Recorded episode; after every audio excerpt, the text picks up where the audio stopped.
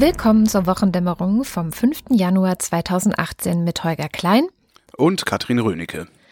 Und eventuell ist das die letzte Wochendämmerung in diesem Jahr. Und warum können wir ja nachher mal kurz besprechen.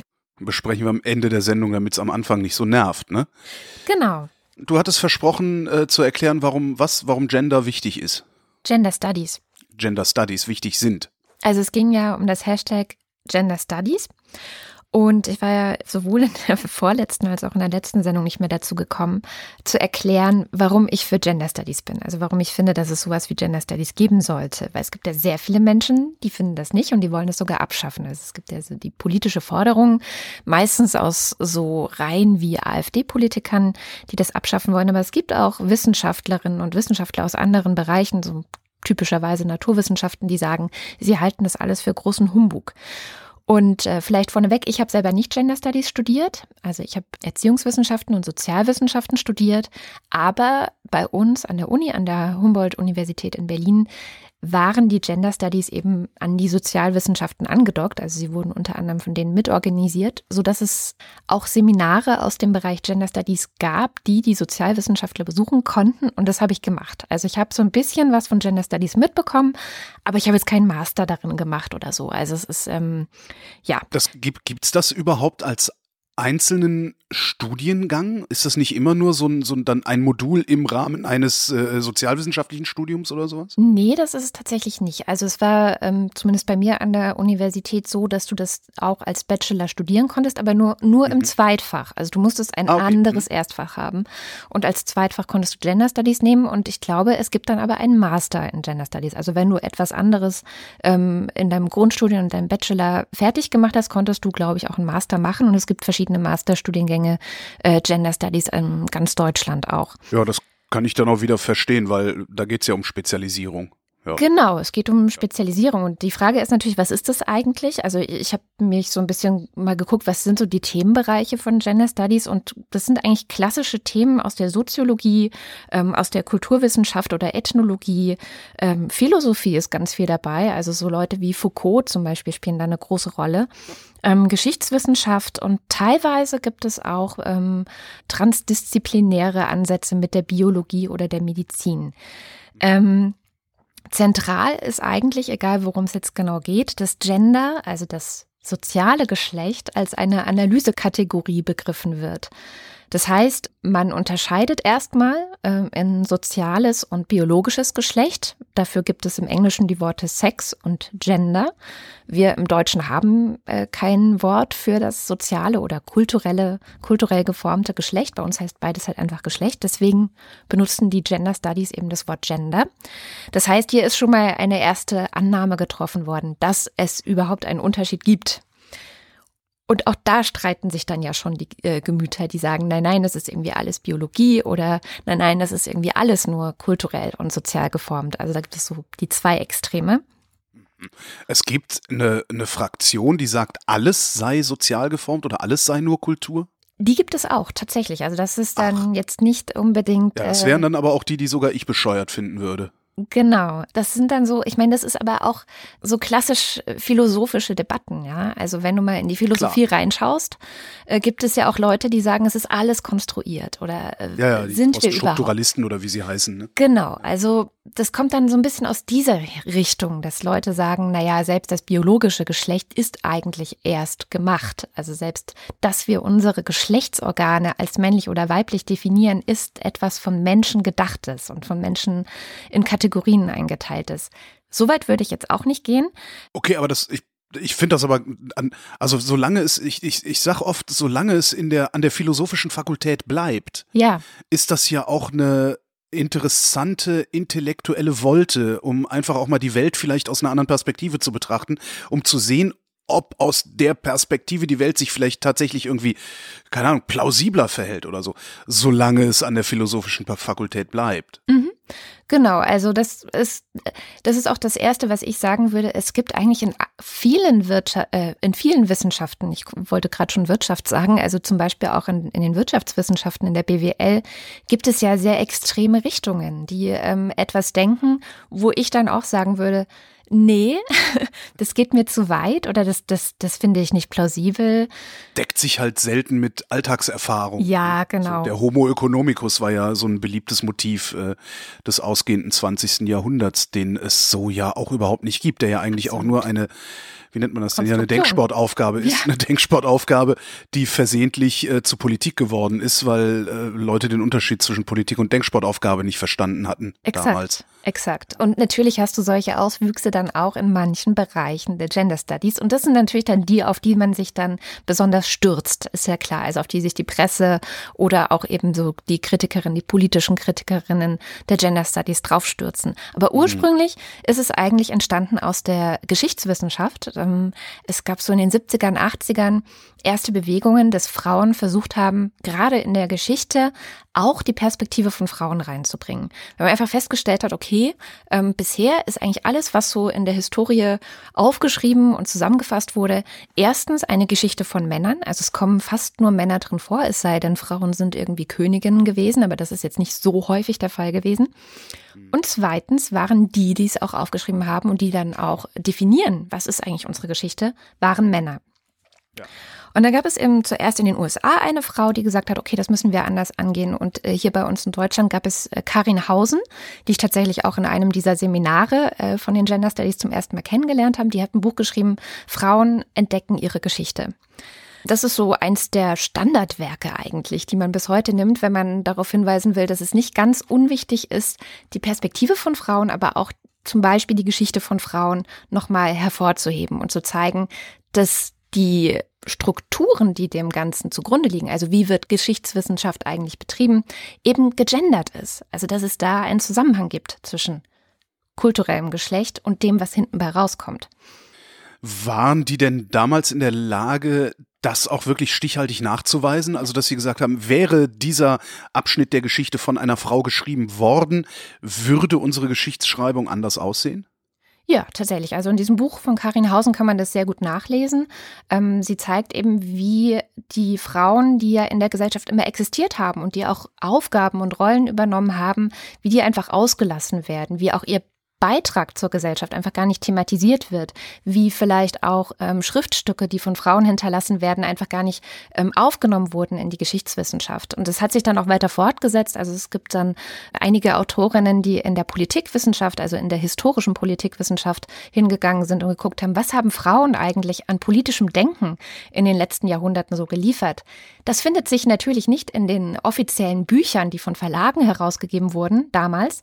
Und das ist halt das, wo, wo männliche Geschichtswissenschaftler meistens geguckt haben, sondern da muss man dann natürlich eher in so private Dokumente schauen. Frauen, die Tagebuch geführt haben oder Frauen, die Briefe geschrieben haben, die dort ihre politischen Gedanken formuliert haben, weil sie natürlich in der Gesellschaft ausgeschlossen waren davon, äh, an politischen Diskursen so teilzuhaben, wie Männer teilgehabt haben oder auch in der akademischen Debatte teilzuhaben, wie Männer das getan haben. Aber das würde ja dann wieder die männliche Geschichtsschreibung legitimieren, ja, weil ja, die Frauen ja. ja sowieso nichts zu sagen hatten, ja. brauchen wir da auch nicht hinzugucken, ähm, was sie gesagt haben, weil das hat ja überhaupt keinen Einfluss auf die Welt gehabt. Das war genau die Argumentation, klar. Ist also äh, ist ja auch für jeden erstmal selbstverständlich und, und auf der Oberfläche ja auch total nachvollziehbar. Man hat ja aber dann politisches Gedankengut, zum Beispiel, was ist die Meinung von einer bestimmten Frau über Krieg oder was ist die Meinung über Sozialgesetzgebung? Die finden sich in Briefen oder in, in Tagebucheinträgen genauso und es sind nach ähm, wissenschaftlichen Kriterien genauso valide politische Denkstücke oder Essays, könnte man auch sagen, wie das von Männern in ähm, offiziellen Schriften, Verlagen, Studienschriften oder so veröffentlicht werden konnte. Nur konnte es halt eben nicht veröffentlicht werden. Und da genauer hinzuschauen und zu sagen, okay, die Struktur der Gesellschaft war damals so, dass Frauen sich nicht so äußern konnten, aber vielleicht finden wir ja das, was Frauen auch geäußert haben, wie sie auch gedacht haben. Das ist zum Beispiel eine Errungenschaft, ähm, ja, wenn man so will, von, von einer Idee von Gender und Gender Studies. Und das kannst du eigentlich für alle wissenschaftlichen Bereiche tun. Also du natürlich in der Soziologie finde ich, ist es am naheliegendsten. Du kannst dir die Gesellschaft anschauen. Ähm, bei uns war das zum Beispiel ähm, die Soziologie der Arbeit und der Geschlechterbeziehungen war ein eigener Fachbereich bei uns am Institut, weil Arbeit ist der Bereich, in dem sich am klarsten zeigt, dass das Gender eine große Rolle spielt in unserer Gesellschaft. Also das ist Männerberufe, Frauenberufe und vor allen Dingen der historische Wandel. Ne? Ja, die. Ähm, es gab ja früher früher Berufe, die äh, nur was für Frauen waren. Der, der Sekretär war mhm. zum Beispiel ein Männerberuf und auf einmal ist es ein Frauenberuf und äh, Ganz niederrangig in, in der Unternehmensstruktur. Ne? Genau, also die Berufe, die sich über die Jahre hinweg zu in Anführungszeichen Frauenberufen entwickelt haben, haben gleichzeitig auch eine Entwertung erfahren. Das kannst du halt dann auch zeigen, wenn du dir solche, einfach, das sind einfach Statistiken und Daten, ja. Also wir, die Gender Studies arbeiten jetzt nicht nur mit irgendwelchen spinnerten Ideen, dass man Geschlecht abschaffen will, sondern am Ende genau wie jede andere Wissenschaft mit Statistiken, mit Daten, natürlich auch mit politischen Denkschriften von, von so Leuten wie Judith Butler, ja. Also die hat natürlich in den 90er Jahren eine große Rolle dabei gespielt, dass es sich die Gender Studies in den 90ern und Ende der 90er überhaupt rausgebildet haben, weil sie sehr stark darauf hingewiesen hat, was für eine große Rolle ähm, Geschlecht eigentlich spielt, also die zur Strukturierung der Gesellschaft. Aber eigentlich arbeitest du wie entlang anderer Analysekategorien, zum Beispiel wie du dir Armut anschauen würdest, wie du dir äh, Rassismus in der Gesellschaft anschauen würdest und so weiter und so fort. Ähm, ganz wichtig auch in der Sozialpsychologie zum Beispiel, da gibt es ja sehr viel Forschung zu Stereotypen. Das spielt natürlich auch stark da rein, weil Stereotype strukturieren ja auch irgendwie die Gesellschaft. Also wem traust du eine bestimmte Funktion zu, wem traust du einen bestimmten Job zu, spielt eine Rolle bei der Politik, bei Führungspersönlichkeiten. Hält man Frauen dafür geeignet oder nicht? Es gibt ja viele, die halten Frauen da grundsätzlich für nicht geeignet. Woher kommt das eigentlich? Ja, also solche Sachen werden einfach untersucht und ähm, am Ende geht es halt darum, auf, auf diese strukturellen Unterschiede aufmerksam zu machen und zu gucken, muss das eigentlich so sein? Ähm, wollen wir das? Ist das gerecht? Ja, und da einfach Debatten anzustoßen, die dann wieder, also gesellschaftliche Debatten anzustoßen. Es geht darum, das wissenschaftliche Fundament für die gesellschaftliche Debatte über Geschlechtergerechtigkeit zu liefern, würde ich jetzt mal zusammenfassend sagen.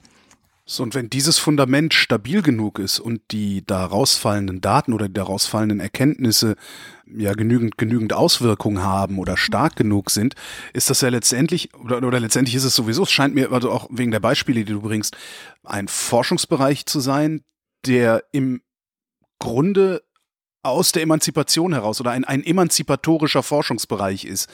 So, so würde ich es mal nennen. Ähm, denkst du, dass der Hass auf die Gender Studies genau daher kommt, dass sie bestehende Diskriminierungsstrukturen aufbrechen könnten? Also mir als mir als Mann damit die Macht letztendlich oder mir als Mann damit die Deutungshoheit über die Welt wegnehmen könnten, weswegen ich mich mit Händen und Füßen dagegen wehre? E Emanzipation macht ja Machtstrukturen kaputt. Ne? Ja, das ist die eine Erklärung. Also das ist einfach ein eine Bedrohung von bestehenden Machtstrukturen ist und dass sich diese bestehenden Machtstrukturen irgendwie dagegen wehren, abgelöst zu werden. Das wäre Erklärung Nummer eins. Ich habe jetzt gerade eine neue Erklärung gelesen, ein äh, sehr interessanter Text in der FAZ und das ist sowieso gerade eine Richtung, in die viele Leute gehen, nämlich zu gucken, warum kommt diese Kritik eigentlich immer aus der rechten Ecke? Also warum sind es meistens äh, so Leute wie von der AfD oder diese identitäre Bewegung in Österreich, die ganz stark so ein Männerbild auch ähm, statuieren, die sagen, wir müssen wieder Männlichkeit zu schätzen wissen, wir müssen wieder Na, männlicher sein dadurch komme ich ja da, da drauf. Also man könnte die rechte Ecke ja auch die autoritäre Ecke nennen. Also die Kritik daran scheint mir tatsächlich immer nur aus der autoritären Ecke zu kommen. Ja. Und, und auch praktisch nur von Männern, die dann so die ein oder andere Galionsfigur vielleicht als Frau haben, aber im Wesentlichen ist das so ein Männerding. Mhm.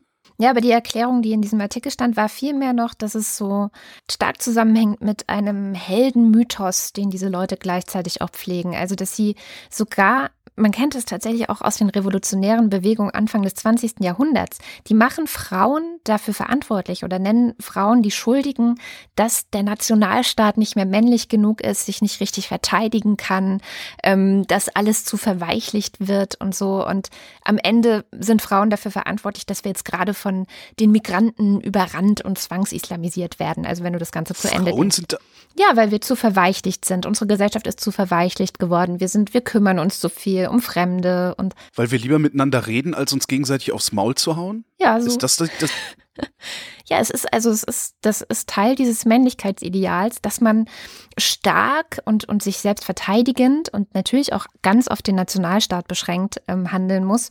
Und die Gender Studies kommen natürlich nicht nur mit der Kategorie Gender daher, sondern die erweitern das ja auch zunehmend und sagen, okay, sowas wie Rassismus geht uns auch alle an und das ist eine ähnliche Struktur, die da wirkmächtig ist. Deswegen untersuchen wir das auch mit. Also meistens wenden sich Leute aus den Gender Studies ja gleichzeitig gegen Geschlechterdiskriminierung, aber auch gegen Rassismus.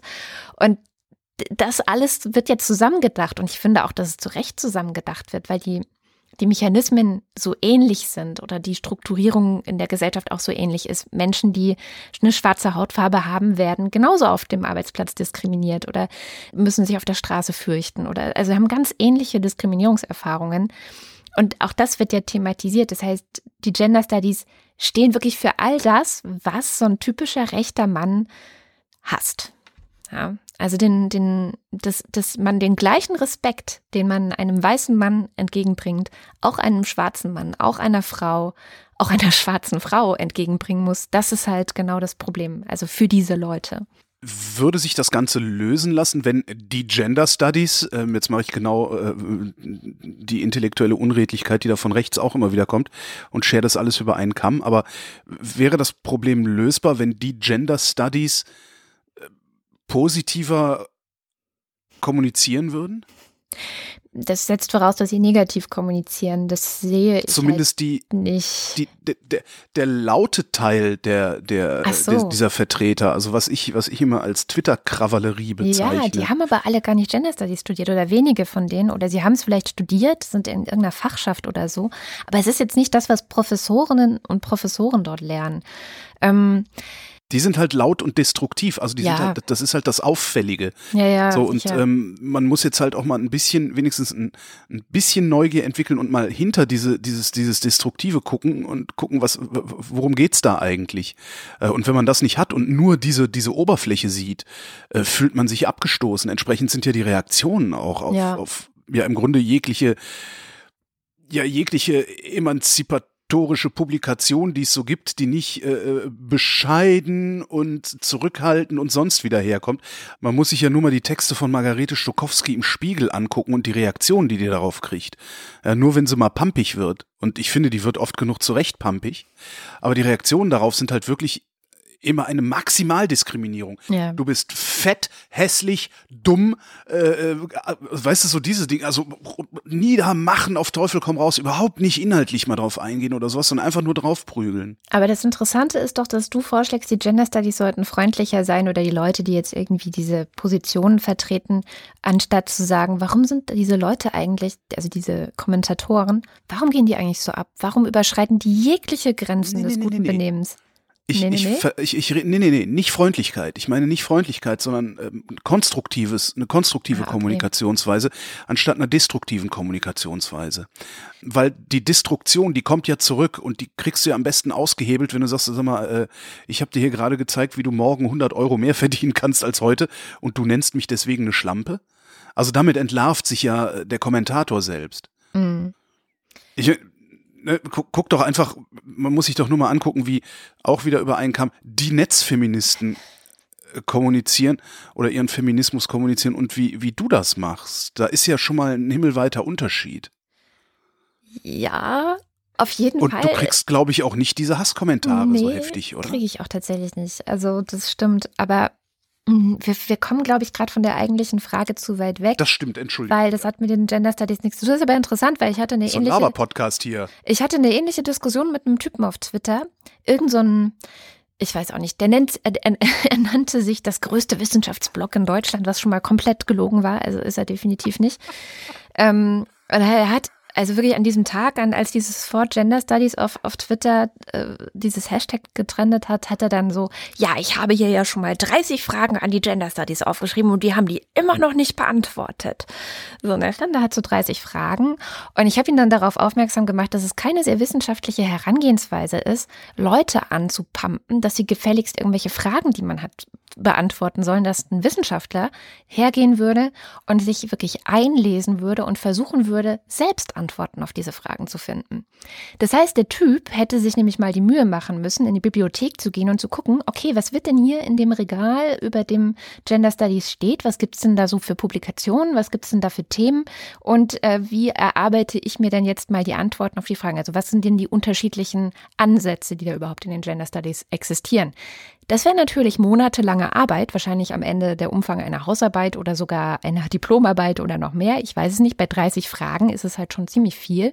Also normalerweise sagst du im Wissenschaftsbetrieb, bitte fokussiere dich auf eine eingegrenzte Frage, wenn du eine Hausarbeit von 20 Seiten schreibst, ja? Lass mich raten, die Fragen waren im Grunde keine Fragen, sondern in Fragen verpackte Vorwürfe? Ja, natürlich. Natürlich. Okay. Aber selbst das könntest du ja versuchen, irgendwie, wenn du wirklich sagst, ich bin wissenschaftlich, könntest du ja versuchen, das nochmal ein bisschen umzuformulieren und aus diesen Fragen ähm, tatsächliche Fragen machen, also Fragestellungen, Hypothesen kannst du ja auch formulieren und dann gucken, okay, wie komme ich denn jetzt dahinter? Und das ist genau das Problem. Also die Leute müssten sich eigentlich wirklich erstmal die Arbeit machen, zu gucken, was wird denn da veröffentlicht? Was gibt es denn da für äh, Veröffentlichungen in irgendwelchen Magazinen, also Wissenschaftsmagazinen, was für Bücher, was, was wird da diskutiert? Ähm, machen sie aber natürlich nicht, ja, weil das wäre also wäre Arbeit. Aber das ist genau die Arbeit, die natürlich in Gender Studies stattfindet. Was man, was man da allerdings von, von den äh, Vertretern und Vertreterinnen der Gender Studies äh, verlangen kann, ist, in dem Moment, wo sie äh, mehr oder minder einfach nur eine Forderung aus ihren Studien ableiten, haben sie die auch zu begründen. Also da bin ich dann nicht mehr in der Hohlpflicht. Ja, das stimmt. Ähm, das heißt, wenn, wenn jemand um die Ecke kommt, äh, wenn jemand um die Ecke kommt und sagt, weiß ich nicht, was ist denn so eine wesentliche Erkenntnis der, der Gender Pay Gap? Ja. ja. Ähm, wenn es so, wir, wir haben ein Gender Pay Gap, äh, das muss aufhören. Dann sage ich, okay, zeig, also begründe das mal. Also da, da bin ich nicht in der Pflicht hinzugehen und zu sagen, äh, ich gucke mir das jetzt mal an, sondern in dem Moment, wo eine Politik daraus werden soll, mhm. ähm, finde ich schon, ja dass man Fragen stellen darf. Aber ist ja nicht eigentlich, eigentlich nicht Aufgabe der Wissenschaft, Politik aus sich selbst zu machen. Das ist ja eigentlich Aufgabe der Politiker, die das dann auch wieder begründen müssen, sondern die Wissenschaft liefert die Daten und die Zahlen und die Hintergründe. Ja. Und das ist auch so ein Punkt, also der Punkt, den ich an den Gender Studies kritisieren würde, jetzt komme ich mal, ja, ist, dass ich nicht so ganz verstehe, also diese herausgehobene Position. Sie sind ein eigenes Studienfach in Deutschland. Warum eigentlich? Wäre es nicht viel sinnvoller, da was draus zu machen, was ähm, ganz im Sinne von Gender Mainstreaming, das ja auch so ein verhasstes Wort ist, was in allen Wissenschaften Bestandteil ist. Und zwar per Default, also dass du dir in all den Wissenschaftsbereichen, die das tangiert, einfach ein Semester lang oder ein, ein Seminar lang oder irgendwie, also dass du einmal dich damit intensiver beschäftigst, weil letztendlich, und das ist meine Beobachtung. Mathematik für Wirtschaftswissenschaftler, ja. Ja, letztendlich Gender ist es Studies meine, für Ärzte. Hm? hm. Entschuldigung. Es ist, es, es gibt da einen Unterschied. Also es gibt diese, ähm, äh, ich weiß jetzt nicht, ob das Gendermedizin heißt, aber es gibt auf jeden Fall Geschlechterunterschiede bei Medizin, weil die Dosis von Arzneien oder die Auswirkungen bestimmter Krankheiten auf den Gesamtorganismus unterschiedlich sind. Also das kann man betrachten. Da, da, Wobei kann man ja sich auch darauf einstellen. Weniger weniger mit Gender zu tun nee, haben dürfte als mit, mit Biologie. Ja. Aber ja. Aber es gibt mit Sicherheit, ich könnte mir sehr gut vorstellen, dass zum Beispiel die Gender Studies sich angucken könnten, äh, wie werden denn eigentlich Frauen beim Arzt behandelt, wie ja. werden Männer beim Arzt behandelt? Also ist da, äh, gibt es da prozessuale Unterschiede, die sich nicht mit Biologie begründen lassen? Ist ja sicherlich auch möglich. Solche Forschung gibt es bereits, also dass geguckt wird, äh, wie schadet die moderne Medizin eigentlich Frauen, weil alles sich auf den Mann als Maß bezieht. Das gibt's. Also es gibt Leute, die forschen dazu und gucken sich das an und überlegen auch, was man besser machen könnte. So, aber wenn ich jetzt zum Beispiel meine Tochter, ne, meine Tochter wird irgendwann stu vielleicht studieren und wenn sie dann sagen würde, vielleicht studiere ich Gender Studies, dann würde ich ihr davon abraten. Ganz, also ich würde sagen, mach's nicht, mach lieber vielleicht Philosophie oder vielleicht Soziologie oder irgendwas anderes, wo du dir dann einen Schwerpunkt setzen kannst zu dem ganzen Thema. Das, das ist ja möglich.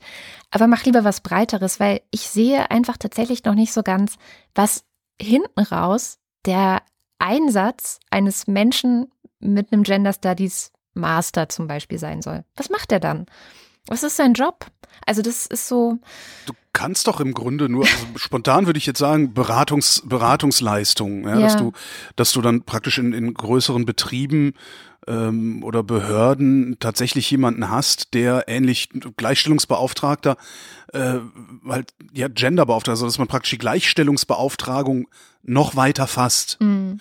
Ähm, als sie jetzt ist. Also diese 50-50 und sowas. Ne? Frauen werden bei gleicher Eignung bevorzugt oder was. Das, das, das kann man ja sicherlich weiterfassen. Ja, aber fände ich auch, das wäre halt viel zu speziell. Ja. Also, äh, ja, und es müsste halt tatsächlich in allen Disziplinen mitgedacht werden. Nur Ja, ähm, also das ist so, ne? um das hinzubekommen, um das hinzubekommen, dass alle anderen Disziplinen sich davon was nehmen, musst du ja auch erstmal deine eigene Relevanz Beweisen. beweisen. Ja. Das heißt, du musst erstmal genügend Daten produzieren und genügend Erkenntnis produzieren, dass du sagst, so, wir haben hier einen Bereich identifiziert, der ist so wichtig, der muss fakultativ in alle anderen Studiengänge mit eingebunden werden. Genau. Und das kriegst du, glaube ich, nicht hin, wenn du sagst, so, wir bieten jetzt mal hier so ein Modul an ähm, und hätten gerne, dass das jeder machen muss, weil dann kommen alle um die Ecke und sagen, ja, warum, dann sollen die aber auch nochmal Mathematik machen, dann sollen sie auch nochmal das und nochmal das. Genau, ja, das ist. Was, was ich überhaupt nicht, also ich habe interessanterweise, ich habe tatsächlich keine Kritik an den Gender Studies, soweit ich sie verstehe. ich habe Kritik an einzelnen Propagandisten der Gender Studies, aber das sind halt, das, die, die, die, die rubriziere ich halt auch wirklich unter verrückt. Also ich, ist tatsächlich, ich sehe da einfach äh, immer wieder, wenn ich ne, die Kavallerie mir angucke, denke ich, okay, ihr seid einfach verrückt. Ja. So, und es gibt halt genug Verrückte. Äh, äh, manche, manche von denen machen tolle Sachen, manche von denen machen halt komische Sachen. Und das ist eigentlich so das einzige Problem, was ich da habe. Und ansonsten denke ich auch oft, möglicherweise habe ich kein Problem mit den Gender Studies, weil ich mich nicht durch die Zukunft bedroht fühle Mhm. und durch eine sich, sich ändernde Gesellschaft bedroht fühle. Ich weiß nicht, wie das jetzt wäre, wäre ich irgendwie jemand, der ohnehin unter der Globalisierung zu leiden hätte. Keine Ahnung. Ja, das weiß ich auch. Nicht. Aber was mein Gewinn dann wäre, wobei so weit denken die meisten ja dann wieder nicht, was mein Gewinn wäre, wenn ich unter der Globalisierung leide und die Zeit zurückdrehe, also eine Welt, in der Diskriminierung wieder völlig normal ist, ich sehe halt nicht, wie ich dann nicht unter der Globalisierung leiden würde. Aber das ist ohnehin so ein Problem, was ich habe mit diesen ganzen komischen rechtsextremen Bestrebungen, die es da gerade äh, insbesondere hier bei uns in Europa gibt. Ich denke mal, ja, aber selbst wenn wir die Welt zurückdrehen würden, es würde sich doch überhaupt nichts ändern, außer dass es für viele Menschen einfach wieder beschissener wäre. Mhm. Aber für niemanden besser. Ja. Hm. Ja. Gender Studies. Passt da. Ich weiß nicht, ich habe überhaupt kein schönes, kein schönes Thema, was Mach mir da dran ein klatscht. ganz anderes Thema. Ein ganz anderes Thema. Es gibt einen neuen Deutschland-Trend. Ah, Und der ist äh, langweilig. er ist tatsächlich langweilig. Sie haben gefragt nach der GroKo, also wie finden Sie GroKo eher gut, eher schlecht, gut, schlecht. Ähm, nur noch 45 Prozent finden die GroKo gut.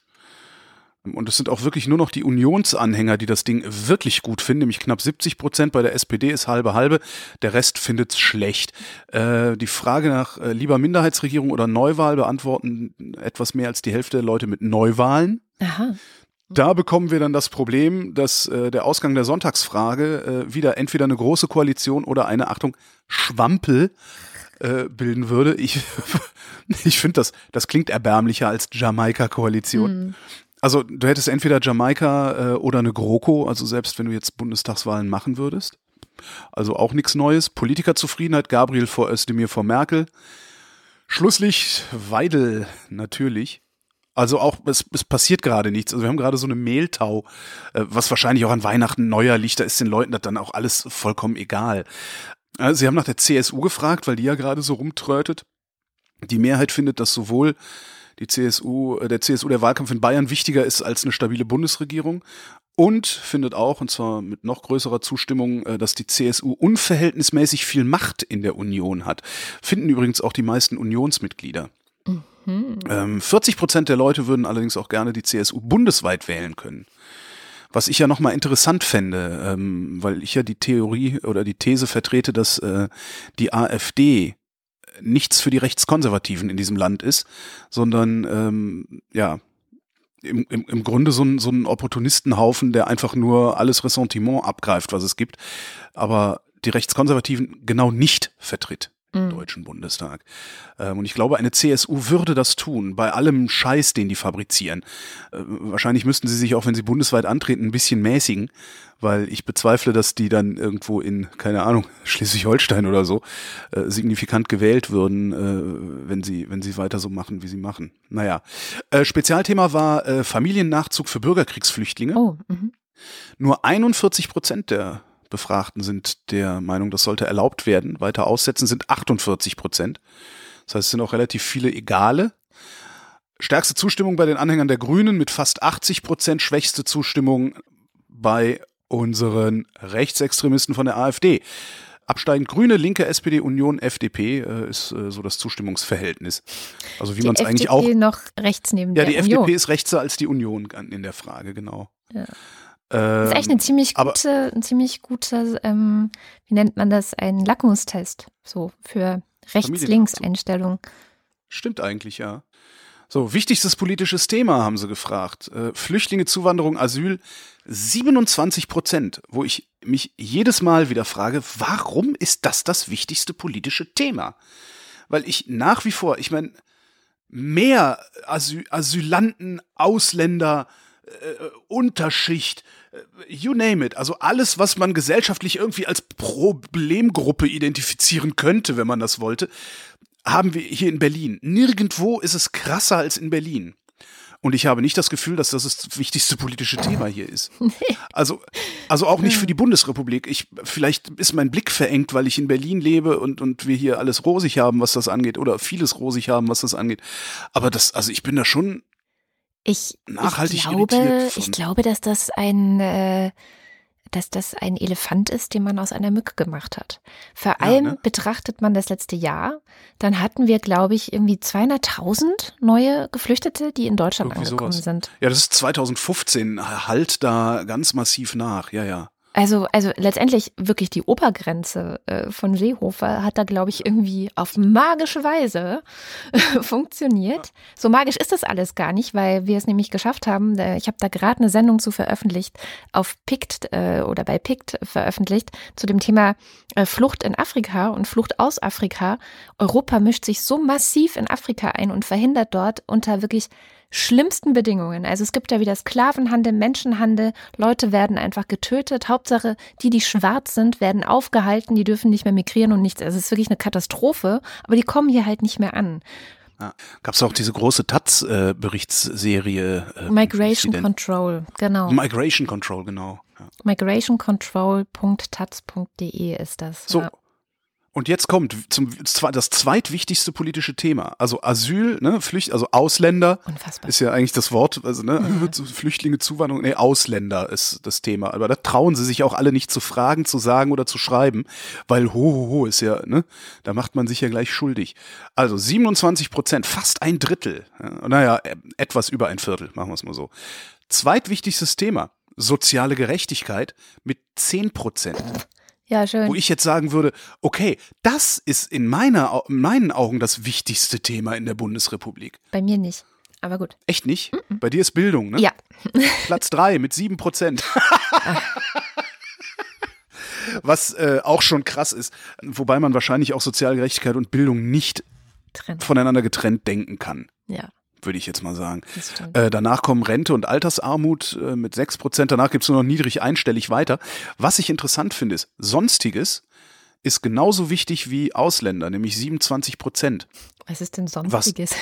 Das wüsste ich auch gerne. Ich wüsste gerne mal Details, wo die Leute sagen Sonstiges, also was die Leute da tatsächlich antworten würden, beziehungsweise was die Leute an. Ich vermute mal, dass diese, diese Stichworte vorgegeben waren ja, ja. was die Leute antworten würden, wenn sie frei antworten sollten.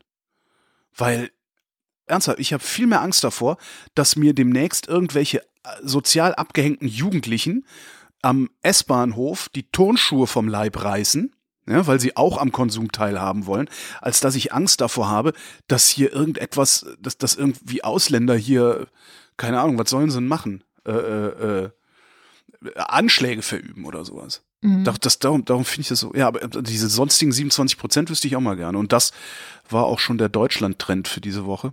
Hm. Also im Grunde ein relativ langweiliger Deutschland-Trend, wie ich finde. ja, stimmt. Nichts Neues eigentlich so. Nichts Neues, nichts passiert. Gabriel ist immer noch der beliebteste. Ja. Und- Und ich habe neu, was ganz Neues gelernt. Was hast du gelernt? Habe ich in einem Interview bei der Tagesschau gelesen. Es gibt sogenannte E-Fuels, also E-Benzin. Ja. Und zwar äh, machen die da einfach auf dem, auf dem Weg der Elektrolyse, ne, machen sie aus äh, Strom, Wasser und CO2 Sprit. Ach. Also äh, Wasser in Wasserstoff und Sauerstoff spalten. Der, der Wasserstoff wird dann mit CO2 ver, verknuppert, irgendwie, wie die Chemiker das halt so machen. Oder die Physiker. Und hinten raus kommt halt ein synthetisches Gas und daraus kannst du halt Sprit, Diesel und Kerosin machen. und sogar Dünger was eigentlich ziemlich cool ist. Und anscheinend, sagte jedenfalls der Typ, der da interviewt wurde, anscheinend ist Deutschland da ähm, weltweit eine der führenden Forschungsnationen. Nein. Das Stichwort ist Power to Gas und Power to Liquid. Was ganz interessant ist. Also, das Zeug hat einen total miesen Wirkungsgrad, ne? weil du nimmst Strom Ja. ja, und machst daraus was. So äh, Strom, also strombetriebene, wenn du es jetzt auf Autos anguckst, äh, strombetriebene, also Elektrofahrzeuge, haben einen Wirkungsgrad von 70 Prozent. Das heißt, 70 Prozent der Energie, die reinkommt, wird auch tatsächlich in Bewegungsenergie umgewandelt. Äh, Der Wirkungsgrad von diesem Power to Liquid äh, ist bei irgendwo zwischen 20 und 30 Prozent durch die viele Umwandlung und das packst du dann ja auch wieder in einen Verbrennungsmotor. Verbrennungsmotoren haben irgendwie einen Wirkungsgrad von ich 30 Prozent, wenn überhaupt. Der Rest ist Abwärme. Also Oh du Gott. machst da so eine Kaskade von Energieverlust, baust du so hintereinander auf. Das heißt, du willst das nicht haben, um das Auto damit anzutreiben, weil ähm, dieses Argument von wegen, wir haben ja gar nicht genug Strom für so viele Elektroautos. Ja, wir haben auch erst recht nicht genug Strom für so viele Verbrennungsmotoren aus Power to Gas. Weil du brauchst halt viermal so viel Strom, wie äh, würdest du es elektrisch fahren. Also würdest du die gleichen Strecken elektrisch fahren. Was aber ganz cool ist dabei ist, du kannst damit zumindest Flug- und Fahrzeuge betanken, bei denen Elektro nicht geht. Also weil du, du wirst so ein großes Flugzeug, ein großes Passagierflugzeug oder Frachtflugzeug, wirst du elektrisch auf absehbare Zeit nicht antreiben können, weil die Energiedichte der Batterien zu niedrig ist. Ah. Das heißt, du musst viel zu viel Gewicht transportieren, um genug Energie zu transportieren, um das Gewicht zu transportieren und das, äh, da beißt sich die Katze in den Schwanz, das geht nicht. Und da könnte man tatsächlich dieses Power to Liquid einsetzen, während man halt den Individualverkehr und, und öffentlichen Personennahverkehr im Wesentlichen elektrisch gestaltet. Es ist ein ganz interessantes Interview, also es ist ein bisschen länger, aber ich fand das ganz cool, dass es das überhaupt gibt. Mhm. Also Ja. wusste ich, wusste ich bis, bis gestern. Gestern habe ich das gelesen. Gestern? Ich glaube ja gestern gelesen. Wusste ich nicht. Wusste ich auch nicht. Also, Und ist ja da, super. da kann man ja mal wieder denken, so, ah, oh, Deutschland schafft es doch noch irgendwo Technologieführer zu sein. Ach, ich finde auch, die Deutschen werden oft gescholten, aber das, was an Wissenschaft hier passiert, ist eigentlich meistens gar nicht schlecht. Also die Wissenschaft ist halt, das muss man auch wieder trennen, die Wissenschaft ist der Industrie ja meistens sehr weit voraus. Nur dass die Industrie sich weigert, das, was die Wissenschaft rausbringt und, und weiß und kann, auch wirklich zu nutzen und umzustellen. Das ist ja das Problem. Ja, das ist einerseits das Problem, andererseits ist das aber auch von Vorteil, weil es nämlich zur Folge hat, dass es viele Ausgründungen aus äh, Forschungsbetrieben gibt. Mhm. Wenn jetzt die Industrie, also wenn jetzt die deutsche Automobilindustrie so, so innovativ wäre, wie sie eigentlich sein müsste oder wie sie immer behauptet zu sein, dann äh, wäre die Post nicht der größte Hersteller von Elektroautos in Stimmt. Deutschland geworden. Und dass die Post das geworden ist, äh, tut dem Markt gut. Also je mehr Marktteilnehmer es gibt, desto besser. Du willst ja auch diese, diese Monopole oder Oligopole eigentlich gar nicht haben, sondern du willst ja, dass eine kleine Firma ein Auto bauen kann, äh, weil die vielleicht eher das Auto so bauen, wie du es haben willst. Ja. Wenn du es dir dann leisten kannst. Also gibt ja auch äh, Autobau wie Wiesmann oder so, obwohl nee, die fahren auch mit BMW-Technik und hauen da nur andere Karosserien und sowas drauf. Ach echt? Ja. Und das finde ich eigentlich ganz gut. Ne? Also wenn jetzt äh, zum Beispiel habe ich letztes, was letztes oder vorletztes Jahr mit so einem Solarzellenforscher geredet, der auch erzählte, naja, das hat sich jetzt auch eine Firma gegründet, die halt die Erkenntnisse aus dieser Forschung in ein Produkt überträgt und übersetzt. Und die großen Solarindustrie, die interessieren sich dafür halt gar nicht. Die sagen, das ist, äh, das ist nicht, nicht marktreif. Äh, Unsere Entwicklungsabteilung ist mit anderen Sachen beschäftigt und wir verdienen schon gut Geld mit den Solarzellen, die wir haben. Das heißt, irgendwann geht jemand hin und sagt, okay, dann mache ich das jetzt halt selber und nehme ein bisschen Geld in die Hand und forsche und arbeite äh, da ein bisschen langsamer vielleicht dran, das Ganze marktreif zu machen. Aber es passiert halt da Innovation, weil in den großen Konzernen passiert keine Innovation. Die sind viel zu träge Ja. dafür. Stimmt. Und so gesehen ist das dann schon wieder ganz gut, dass, äh, dass die sich dafür nicht interessieren oder nicht interessieren können, wahrscheinlich auch strukturell und finanziell. Ja, stimmt. Ja, ähm, wir sind irgendwie fast schon am Ende der Sendung. Ich habe ein Stimmt, 42 Minuten sind gleich rum. Ja. großes, ja, ich, ich habe mich sehr intensiv diese Woche mit dem Iran beschäftigt, weil dort ja jetzt Oh. wieder Proteste sind. Das würde Oh, ich ja. dann einfach auf die nächste Woche verschieben, weil ich mal davon ausgehe, dass diese Proteste jetzt auch nicht einfach plötzlich aufhören. Genau. Aber ich habe mich. Falls doch, haben wir erst recht was, um drüber zu reden. Ja, das stimmt. Ich habe mich ein bisschen mit den Hintergründen beschäftigt und vielleicht könnte man so eine Art Hausaufgabe für unsere Hörerinnen und Hörer geben. Ich habe nämlich, als ich davon zuerst gehört habe, also Proteste im Iran, gedacht, ach Mensch, eigentlich könntest du mal wieder Persepolis lesen. Das ist so ein Comic von Marjan Satrapi, heißt sie, glaube ich. Ich glaube, auf dem Niveau sagt man nicht mehr Comic, sondern Graphic Novel. Ah, Graphic Novel, stimmt, Entschuldigung. Mm. Für mich sind das alles Comics. Für mich auch. Und sie beschreibt darin ihre Kindheit im Iran. Also sie ist so alt wie du, 1969 geboren, im Iran aufgewachsen und war Kind, Schrägstrich Jugendlicher, als da diese damalige große Revolution, islamische Revolution passiert ist und hat mitbekommen, wie das angefangen hat, wie das eigentlich zuerst auch ein sozialer Protest war, ähm, wie Kommunisten dort beteiligt waren und so weiter, wie sich das dann leider, wie das dann umschwenkte ähm, zu dieser islamischen ja, Gesellschaft, die der Iran bis heute ist. Und das wäre vielleicht ganz gut, um die geschichtlichen Hintergründe nochmal sich so drauf zu schaffen, was ist dort eigentlich passiert. Ich finde es in einer sehr gut lesbaren Art und Weise. Ein Comic ist sowieso schneller gelesen als irgendwie so ein dickes Buch. Ähm, man kann sich auch den Film anschauen, weil das nämlich auch verfilmt sagen, wurde. Film, ne? ja. Hast du ihn gesehen? Ja, den habe ich auch gesehen. Taugt der? Ja, der ist eigentlich gleich. es sind die gleichen Bilder wie in dem Comic, nur eben als Film. Von daher ist es, macht, glaube ich, tatsächlich keinen Unterschied. Und dann sind wir nämlich nächste Woche alle bereit äh, für die Aktualisierung der, der Situation im Iran, die ich dann einfach mitbringen werde. Jetzt äh, hatte, hätte ich mich ja noch gerne zum Thema Netzwerkdurchsetzungsgesetz unbeliebt gemacht, aber ja. gut, dann äh, Ach komm, das, äh, willst du nicht was Soll ich das noch? Ja, ich finde Okay, schon. also seit 1.1. gilt das sogenannte Netzwerkdurchsetzungsgesetz, das äh, im Wesentlichen so äh, gemacht wurde. Ist ein relativer Schnellschuss gewesen vom Justizminister letztes Jahr, relativ schnell durchgewunken worden, verpflichtet die sozialen Netzwerke ab einer Größe von zwei Millionen Usern, wenn ich mich nicht täusche, dazu ähm, bestimmte Strukturen vorzuhalten, die es den Usern möglich machen, Inhalte zu melden, insbesondere strafbare Inhalte zu melden. Da gab es dann reichlich Kritik. Diese Kritik nimmt nicht ab, sondern wird äh, dreht gerade noch äh, ziemlich auf. Äh, Im Wesentlichen lautet die Kritik, da werden hoheitliche Aufgaben privatisiert, sprich Privatleute, also diese Firmen sollen prüfen, ob etwas rechtswidrig ist oder nicht. Und ähm, daraus folge, dass die sozialen Medien im Zweifel lieber löschen würden, als intensiv zu prüfen. Daraus folge wiederum im Zweifel eine Gefahr für die Meinungsfreiheit. So, und jetzt komme ich und sage, ich sehe das nicht so.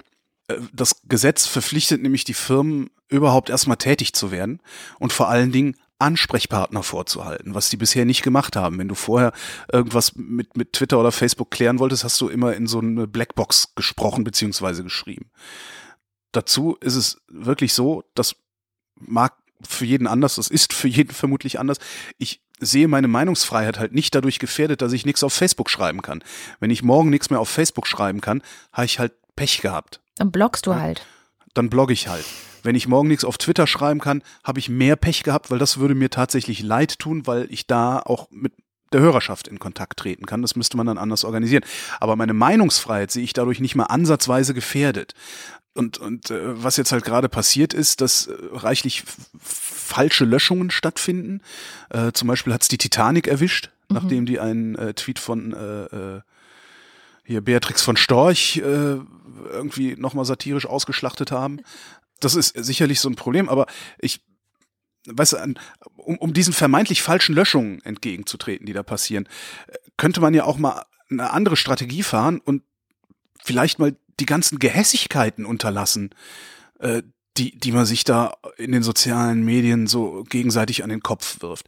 Da nehme ich mich gar nicht aus. Ich war bis vor zwei Jahren auch gehässig genug und habe dann irgendwann gedacht, nee, ich habe keinen Bock mehr auf Gehässigkeit das, das, äh, eventuell gibt's noch was Spott. Ab und zu lasse ich mich zu einem Rant hin, hinreißen, was mich dann hinterher auch immer wieder ärgert. Aber letztendlich so diese Gehässigkeiten, insbesondere persönliche Gehässigkeiten, ähm, versuche ich so gut wie zu vermeiden mhm. und stelle auch bei mir selber fest, dass ich dadurch weniger gehässig werde. Also das, das koppelt auch zurück. Und weißt du, weil, also selbst eine ausländerfeindliche Meinung kann man so formulieren, dass man keine Hetze betreibt. Ja. Man kann ja ein Problem mit Ausländern haben. Das muss ich nicht billigen. Ich finde das auch bescheuert und schlimm und schieß mich tot. Aber man kann diese Meinung haben. Und wenn man diese Meinung in einem zivilisierten Ton äußert, dann ist als nächster Schritt vielleicht sogar eine Diskussion möglich. Und genau darum sehe ich das, was da gerade passiert, eigentlich eher positiv. Und was, was die Titanic angeht, das äh, ja, hatte ich gestern mit mich noch mit einem unterhalten auf Twitter, das ist, das sieht mir eher im Moment aus wie entweder Geburtsschmerzen. Ja. Weil keiner so richtig klarkommt und jetzt gerade auch die Trollarmeen natürlich durch Twitter pflügen und löschen lassen, wen, wen sie doof finden und sowas. Oder aber Twitter baut gerade absichtlich Mist, um äh, das ganze Gesetz zu diskreditieren. Also so, so würde ich das zum Beispiel mhm. machen ähm, an deren Stelle, weil natürlich mit Einfach um Druck aufzubauen, ja. Ja, mit Gehässigkeiten, das ist, also Gehässigkeiten ist ja wie Schleppnetzfischen, ne? Also je asozialer du schreibst, egal wo du schreibst, desto mehr äh, Klicks, Likes, User, Follower genau. und sowas hast du, ne? Also diese, also je mehr Krawall du machst, desto erfolgreicher bist du und je mehr äh, Interaktion da stattfindet, desto besser kann ich natürlich Werbung da einblenden. Und wenn jetzt die Hater nicht mehr haten mögen, dann ist das mit dem Werbeeinblenden ein bisschen schwieriger geworden. Das heißt, Twitter verliert dadurch eventuell sogar Geld. Und verliert natürlich auch Geld dadurch, dass sie äh, da Strukturen vorhalten müssen, äh, um tatsächliche Rechtsverstöße, äh, tatsächlichen Rechtsverstößen nachzugehen. Aber vielleicht haben wir ja auch Glück. Und da ist noch so ein bisschen, tja, wie nennt man denn das? Ein bisschen wohlwollender Geist, der da durch die Büros weht. Na, die Frage Allein ja, mir fehlt der Glaube. Die Frage ist ja, die sich stellt, gäbe es ein besseres Gesetz? Also könnte Bestimmt. man das Ganze besser machen? Und wenn ja, ja man könnte wie die behandeln wie man könnte die behandeln wie die Presse. Ja. Das wäre ja meine Lösung. Ich würde einfach sagen, okay, Freunde, ihr seid jetzt sowas ähnliches wie Presse. Macht euch mal Gedanken darüber, äh, wie ihr die Verantwortung im Sinne des Presserechts wahrnehmt. Ihr habt ein Jahr Zeit. Und dann könnten die sich ja mal was überlegen. Weil letztendlich, letztendlich verstehe ich einen Tweet ähm, so, so wie einen äh, unredigierten Leserbrief. Ja, da ist eine Plattform, das, das gibt's bei der Zeitung genauso wie beim, weißt du, ich habe 15 Jahre Hörertalk im Radio gemacht. Da haben auch Bescheuerte angerufen, denen habe ich vor den Koffer geschissen, wenn die Scheiße geredet haben und habe sie aus der Leitung geworfen, wenn sie noch mehr Scheiße geredet haben. Ja. So, ist natürlich relativ simpel, wenn da eine Kontrollinstanz mit einem Aggressor zu tun genau. hat. Genau. Ne? Klar äh, ist für eine Zeitung natürlich auch einfacher, einfach alle Leserbriefe wegzuschmeißen und nur die schönen zu veröffentlichen, klar. Aber das ist die neue Welt, das ist die neue Form der Kommunikation, dann soll sich gefälligst die neue Form der Kommunikation mal überlegen, wie sie ihren Laden in den Griff kriegt. Das stimmt. Wäre ja eine Möglichkeit. Haben sie halt nie getan. Also Interessanterweise also übrigens eine extrem konservative Ansicht, weil ich im Grunde verlange, äh, Regularien aus den 50er Jahren des letzten Jahrhunderts auf das 21. Jahrhundert zu übertragen. Ich habe auch meine großen Zweifel, ob das irgendwie funktionieren würde. Also ich glaube, das passt einfach nicht. Das ist einfach so nicht übertragbar. Aber das ist genau der Grund, warum ich nicht so viel gegen das NetzDG habe, weil ich das Gefühl habe, es gibt bisher keinen besseren Vorschlag. Alle sind dagegen, aber der Zustand, der vorher herrschte, kann es ja nun auch nicht gewesen sein. Also wenn du wirklich richtige Beleidigungen, richtige Hetze, also ich meine, die von Storch ist ja nun auch äh, hundertfach, glaube ich, angezeigt worden für Volksverhetzung. Sogar von der Polizei. Ja, also wenn du solche Fälle hast, ich meine, der Shahak Shapira hat vor die Twitter-Zentrale ja diese ganzen ähm, Holocaust-Leugner und, und Judenhasser und Rassisten, der hat das da alles hingetwittert. Das war eine Kunstaktion, die darauf hingewiesen hat, dass hier eine riesengroße Lücke herrscht. Jetzt gibt es dieses Gesetz und alle regen sich auf, aber bitte, ich, ich erwarte dann auch von den Leuten, dass sie einen besseren Vorschlag bringen. Weil das ist auch Politik. Wenn dir dieses Gesetz nicht gefällt, dann überleg dir ein besseres. Dann mach einen ja. besseren Vorschlag. Wie geht's denn ich glaub, anders? Der, Vor der Vorschlag lautet gar nichts. Ja, ja, also, aber das sehe ich ne? auch nicht ein. Also da bin Redefreiheit, ich dann, Redefreiheit wie in den USA. Ja, das hat aber mit Redefreiheit nichts zu tun, sondern das ist halt ähm, letztendlich die Unterhöhlung aller anderen Gesetze, die wir bisher haben weil Mobbingfreiheit ja, ist es. Ja, es ist Beleidigungsfreiheit, Mobbingfreiheit, Hetzfreiheit, äh, äh Sch Schlag mich totfreiheit. Es ist wirklich alles, was an Gesetzen existiert, um davor zu schützen, wird egal gemacht. Das heißt, eigentlich ist es ja jetzt schon gesetzeswidrig gewesen. Und von daher, ja, ich bin da auch, ich, ich finde es auch nicht schade. Also bei der Titanic ist halt so ein Grenzfall, aber die anderen Sachen finde ich auch nicht diskussionswürdig, ob man die jetzt sperren sollte oder nicht. Na klar muss man die sperren. Also es ist ja, naja, egal. Gut. Ähm, kommen wir zu übrigens auch die andere, übrigens auch die andere Seite, ne? Also, weil wir freuen uns ja immer so sehr darüber, wenn dann irgendwie die, wenn, wenn, wenn so die Schnuller-Nazis eins auf den Sack kriegen. Ja. Ich finde das übrigens auch total geil, wenn irgendwie die Autonomen eins auf den Sack kriegen, die mal wieder meinen, dass sie äh, in der Stadt randalieren dürfen, weil alles für alle und zwar sofort und Freiräume müssen verteidigt werden und so. Also da mache ich dann auch keinen Unterschied. Also es geht mir echt um, ja, letztendlich Gehässigkeit. ist vielleicht auch das falsche Wort. Ja, jetzt äh, zum ernsten Teil. Jetzt fängst du wieder an, dich unwohl zu fühlen, ne? Ja, total. Ja, aber gut, ich, ich, ich was, was Du musst das lernen. Es nützt ja nichts, genau. Katrin spricht über Geld. Genau, Katrin, du musst lernen, über Geld zu sprechen, ohne dass du dich dabei scheiße fühlst. Ich fühle mich dabei auch scheiße, aber ich klinge nicht so. Toll. Gratuliere. Ja, also die traurige Nachricht ist, dass unsere Finanzierung ein bisschen wackelt, also wirklich nur ein bisschen, aber wir sind gerade heute unter die 2500 Euro Marke gefallen und wir hatten ja eigentlich gesagt, darunter machen wir es nicht. Genau. Wie viel sind wir unter die Marke gefallen? Ein Euro. Wir sind bei 2499 Euro gerade. Ja, sind wir jetzt päpstlicher als der Papst? Nein. Für unsere protestantischen Freunde christlicher als der Superintendent? Nein. Und ich gehe auch davon aus, dass natürlich auch wieder welche dazukommen. Aber der Trend der letzten Wochen, sage ich mal, ist, dass der Enthusiasmus der Anfangszeit, also als wir gesagt ja. haben, hey Leute, unterstützt euch, wir machen weiter, wenn wir das erreichen und so, da kam natürlich super viel. Das ist auch die Verlaufskurve jedes Crowdfundings eigentlich. Ja, also es ist jetzt alles alles mhm. nicht unnatürlich. Aber. Das heißt, wir müssen, äh, die Konsolidierungsphase entwickelt sich nicht ganz so, äh, wie wir das gerne hätten. Genau, weil eigentlich hätten wir ja gerne mehr. Also eigentlich ist es Eigentlich ja würden wir gerne stinkreich werden damit. Man kann es ja ruhig mal sagen. Eigentlich möchten wir gerne so viel Geld hier mit der Wochendämmerung verdienen, dass äh, wir eigentlich jeden Morgen auf dem Balkon den Fuck You-Tanz aufführen können. für mich geht es darum nicht. Also für mich ist es tatsächlich so, dass seit September bei mir extrem viel Arbeitsaufwand liegt der sich über die bisherige Bezahlung nicht so ganz rechtfertigen lässt, sage ich mal so, also vorsichtig ausgedrückt. Aber ich habe das immer auch als eine Investition gesehen und gedacht, na, es wächst, es wächst, es wächst und es wird sich hinterher alles amortisieren und ich werde sehr glücklich sein. Und ich war auch wirklich, also ich, ich gehöre eigentlich zu den Leuten, die glaubt, dass man einen Podcast nicht über die Hörerschaft finanzieren kann. Ich bin eigentlich fest davon überzeugt, dass das gar nicht funktionieren kann, dass das höchstens für eine sehr kleine Elite in unserer deutschen Podcast-Szene funktioniert und schon gar nicht für Frauen. Das glaube ich auch. Ähm, und ich bin nun meine Frau. Also das ist eigentlich so meine Erfahrung, dass das überhaupt nicht funktioniert. Und diese Erfahrung wurde zuerst von unserer Hörerschaft widerlegt. Und jetzt ja. bin ich natürlich wieder am Zweifeln, ob es vielleicht doch einfach schwierig ist. Also ich glaube, dass es schwierig ist und der Grund, das ist auch letztendlich der Grund, dass wir, also Susanne Klingner und ich, dieses Podcast-Label gegründet haben, Haus 1, weil wir wollen, dass professionelle Podcasts ähm, ja, sich halt irgendwie finanzieren können. Also wenn sie wirklich viel ja, Arbeit Sonst sind sie halt auch nicht professionell, weil. Eben. Ja. Ja, beziehungsweise das bedingt sich einander. Also du kannst den Podcast nur besser machen und professionell machen, wenn du viel Arbeit reinsteckst. Und wenn du nicht viel Arbeit reinsteckst, ist er halt nicht so gut. Aber dann ist ja auch nicht so schlimm, wenn nicht bezahlt wird oder nicht so viel bezahlt wird. Also es ist ja so, Katze beißt sich in den Schwanz. Und ähm, ja, jetzt ähm, ist halt so ein bisschen die Frage, was passiert jetzt? Also für mich hat sich heute zum ersten Mal die Frage gestellt, was passiert eigentlich, wenn jetzt ganz viele Leute sagen, oh, nee, ich, wenn ich meine Finanzen so anschaue, möchte ich eigentlich gar nicht. Und mm, es fühlt sich einfach unsicher an. Also seit heute habe ich das Gefühl, es ist gar nicht so, so sicher, dass es einfach so weitergeht. So sicher, sicher kann man sich da ja wahrscheinlich sowieso nie sein. Nee.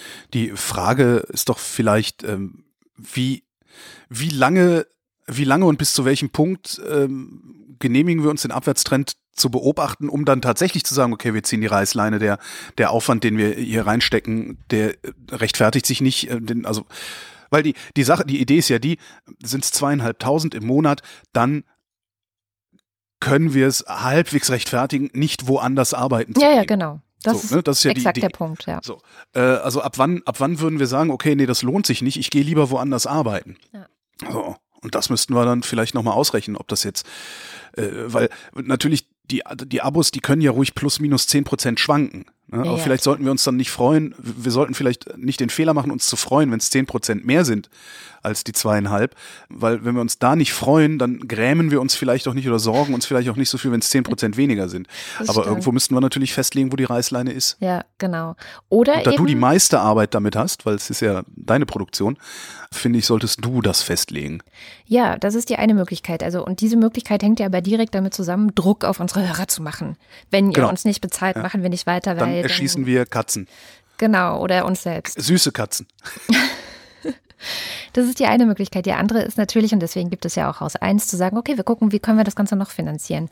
Und ähm, da hat sich jetzt ergeben, also dass Haus 1 tatsächlich den ersten Werbepartner an, an Land gezogen hat, Sag nicht, wer es ist, weil die zahlen noch nicht. Nee, nee, der auch in den, also der tatsächlich auch die Wochendämmerung gerne ausprobieren möchte. Das heißt aber noch lange nicht, dass das auch funktioniert. Ähm, das hängt natürlich dann auch von dem Werbepartner ab, ob sich das dann für den überhaupt lohnt. Und das wäre natürlich auch eine Idee oder auch ein, eine Möglichkeit, so die Last von den Hörern wegzunehmen und zu sagen, okay, das ist unser zweites Standbein.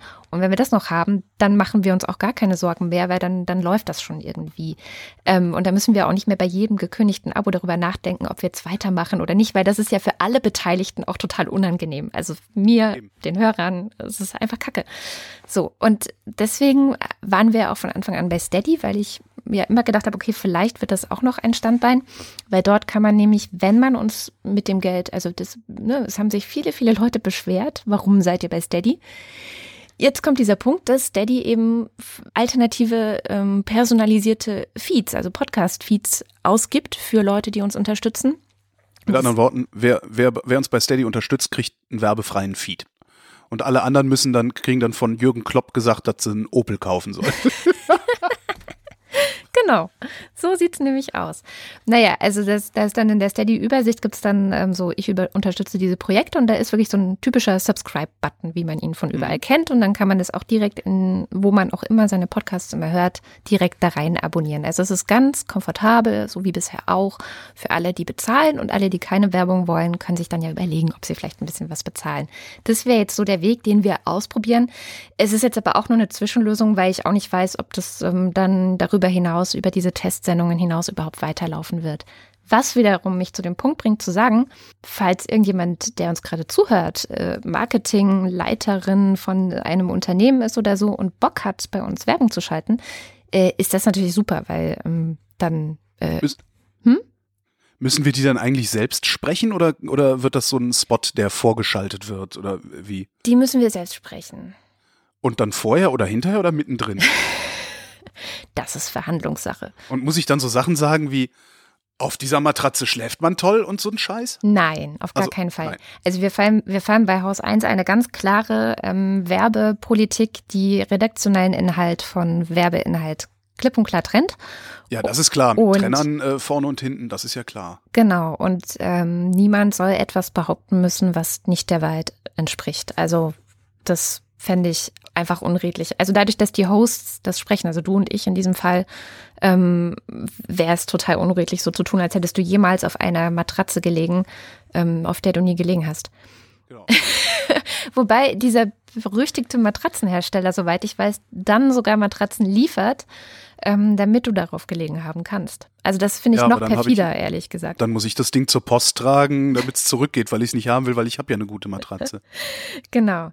Naja, jedenfalls, also das wäre so momentan, gucken wir mal, wie es weitergeht. Vielleicht auch noch mal ich, mich würde interessieren, was unsere Hörerinnen und Hörer dazu denken. Also was, was wünscht ihr euch eigentlich von der Wochendämmerung? Wäre so ein gemischtes Standbein, also einerseits Hörer finanziert, andererseits ähm, Werbung, für euch überhaupt okay? Oder seht ihr da Widersprüche? Habt ihr da ein Problem mit? Schreibt uns das doch mal in die Kommentare. Das finde ich super. Genau. Ich habe noch nie selber Werbung gesprochen und schon gar nicht für was, was, also für meinen eigenen Kram. Ich bin mal gespannt. Ich, also man gewöhnt sich total schnell dran. Ich mache das schon verpickt. Die haben, die haben einen, die haben einen Werbepartner. Man gewöhnt sich total schnell dran. Ja. Kapitalismus gewöhnt sich total schnell dran. ein, ein, ein, Freund von uns beiden, der auch Podcasts macht, äh, sagte suffisant, nach den ersten 5000 Euro tut es auch nicht mehr ganz so weh. Wir kriegen 5000 Euro? Nein, kriegen wir nicht, aber. Boah, das wäre geil gewesen. Tut mir leid, da muss ich leider deine ähm, Illusion jetzt zerstören. Aber ich mache tatsächlich bei PICT, ähm, in dem PICT-Podcast ist Werbung auch für ein Produkt, was ich nicht komplett unsinnig finde. Ähm, und die lese ich halt runter und das ist total okay. Also warum auch nicht? Also es ist ja jetzt nicht. Na gut. So. Genau, aber äh, wo ich, ich kann ja meine, ich kann ja meine komische Stimme dann einschalten. Kaufen Sie stets Matratzen von. Nein, ich das, ich mach das. Du, ich wir, wir, kriegen das schon hin. Ich finde das ja auch sehr sympathisch, wie das bei äh, Podsafe America gemacht wird.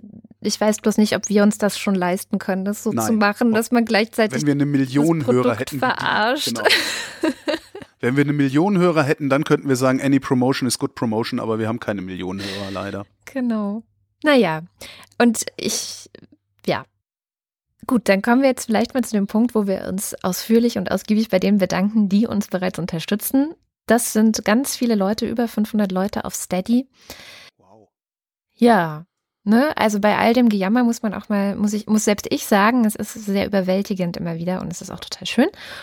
Und besonders überwältigen uns eigentlich diejenigen, die wie die Ultras oder der Fanclub wirklich sehr viel Geld jeden Monat ähm, spenden. Mehr geben als nötig. Tatsächlich, also das muss dann schon. Manchmal, manchmal fühle ich mich davon auch ein bisschen unter Druck gesetzt, muss ich sagen, weil ich ja, mich frage, was erwarten die eigentlich von mir für ja. das Geld? Oh Gott, oh Gott, oh Gott. Ja, und diese Ultras und Fanclub, die lesen wir am Ende der Sendung immer vor und das kommt jetzt.